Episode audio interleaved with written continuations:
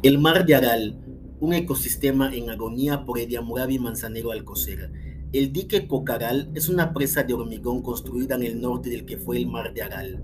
Se encuentra en la República de Kazajistán y separa las dos partes en las que ha quedado dividido el antiguo lago interior, el que hasta hace tres décadas era el cuarto lago más grande del mundo.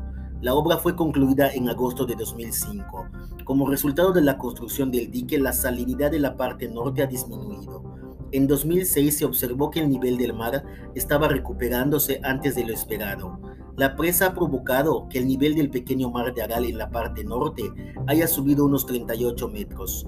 Bancos de pescado económicamente significantes han aparecido de nuevo y los observadores que habían escrito sobre la catástrofe medioambiental del mar de Aral se sorprendieron al comprobar que la subida del nivel del agua está revitalizando en parte la industria pesquera y produciendo excedente para exportar a lugares tan lejanos como Ucrania.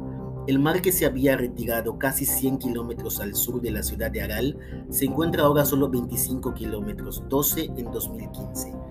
El dique contiene las minguadas aguas del río Sirdaria y preserva y trata de revivir el dañado ecosistema del mar de Aral en la parte norte, a cambio, eso sí, de sellar el destino del mar de Aral en la parte sur.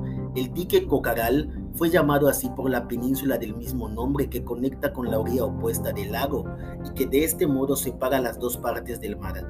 El dique se construyó con arena local, pero debido a los problemas presupuestarios, su construcción fue abandonada en dos ocasiones, en 1992 y 1998. Desde que fue terminado se han apreciado cambios notables, tales como un suavizamiento del clima local o la restauración de la fauna autóctona. Los datos de esta investigación fueron consultados en Internet.